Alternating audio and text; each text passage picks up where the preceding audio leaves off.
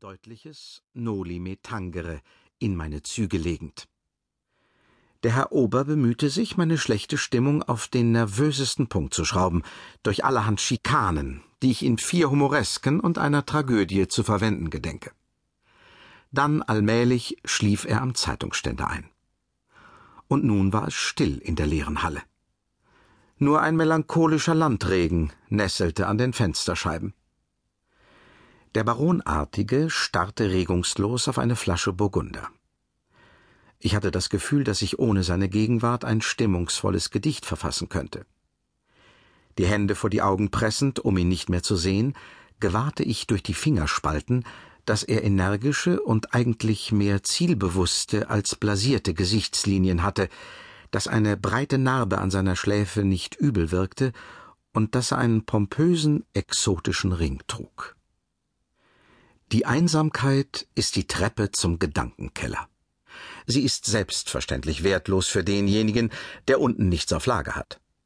Wer aber sein Fässchen oder gar Fässer, Tonnen dort liegen weiß, meistens die, welche oben nur wenig verzapfen, dem fällt es nicht schwer, die Stunden in dieser erfrischend kühlen Tiefe totzuschlagen.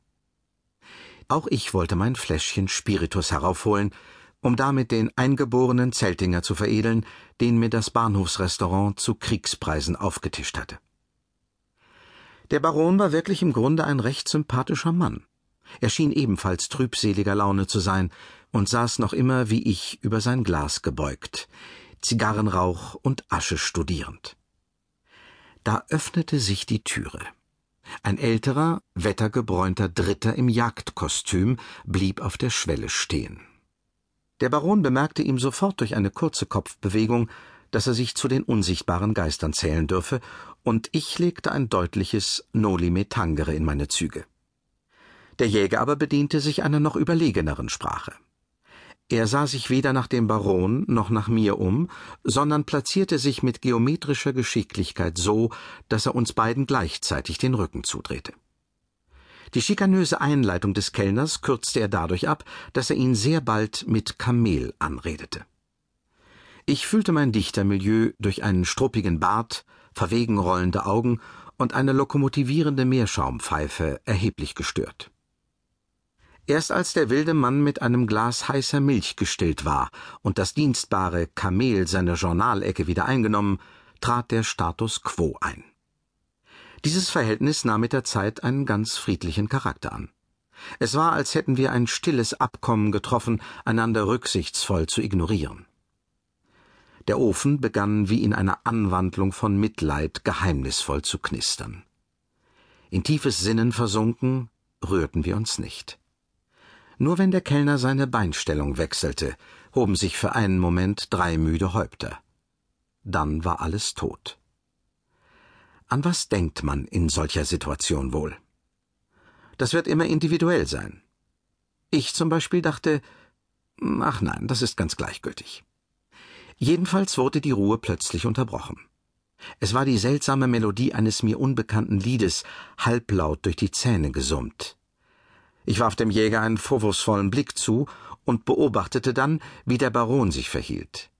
Er hatte gleich mit den Kopf erhoben und außerdem eine Zeitung ergriffen aber ich bemerkte, dass er hinter derselben neugierig den Jäger fixierte. Gleich darauf legte er das Blatt beiseite, leerte sein Glas mit einem nervösen Schluck, trommelte mit den Fingern auf das Tischtuch und stimmte leise pfeifend in das Lied, dasselbe Lied ein.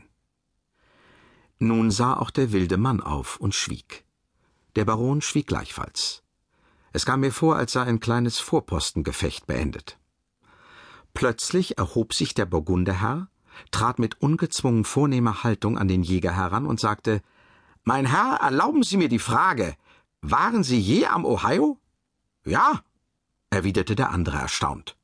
Und Sie kennen die wilde Miss vom Ohio? The Wild Miss? Etwas wie ein wehmütig glückliches Lächeln fuhr über das harte Jägergesicht.